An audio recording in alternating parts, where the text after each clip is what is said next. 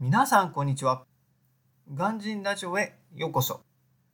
今日のテーマは英会話学校のデメリットその1というテーマでお話ししていこうと思います。今日は英会話学校へ行くデメリットについて私の考えを紹介します。まずは何と言っても学校へ行くだけでは英語が上手くなることはないということですね。これは結構思い込んでいる方が多いと思います。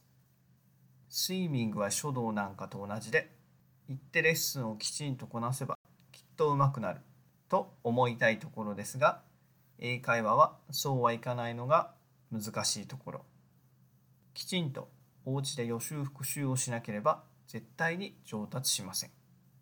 その代わりに英語は数学や物理と違ってひらめきは不要ですのでやった分だけ伸びます。これは本当です。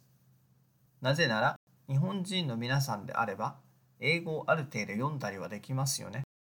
それは学校で徹底的に読みの練習をしてきたからです。話すこともきちんと経験を積めば使いこなせるようになります。次にレッスンのレベルは参加する生徒のレベルでかなり変わるということです。こちらも意外と忘れられがちです。英会話は一人では成立しません。必ず相手が必要になります。もちろん、プライベートレッスンを受けているのであれば、この問題は解決できます。しかし、費用面を考えると、プライベートレッスンはなかなかハードルが高いものです。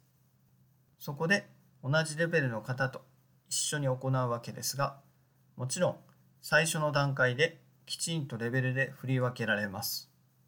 しかし最近ではレベルごとに振り分けない教室もあります。具体的に言うとスパルタ英会話がその例ですね。あそこは一色たにされクラス分けの概念はありません。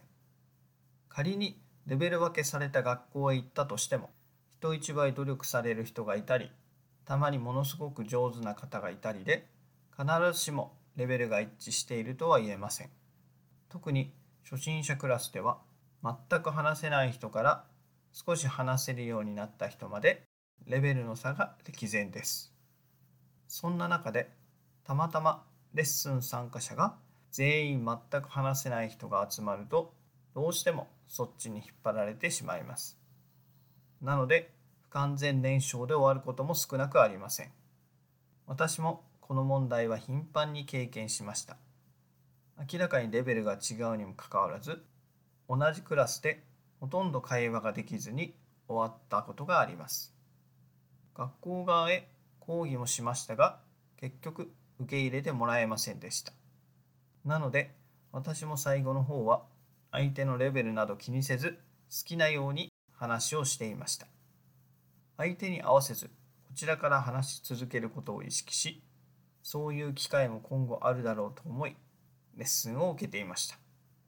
ということで、今日紹介するデメリットはこの2つです。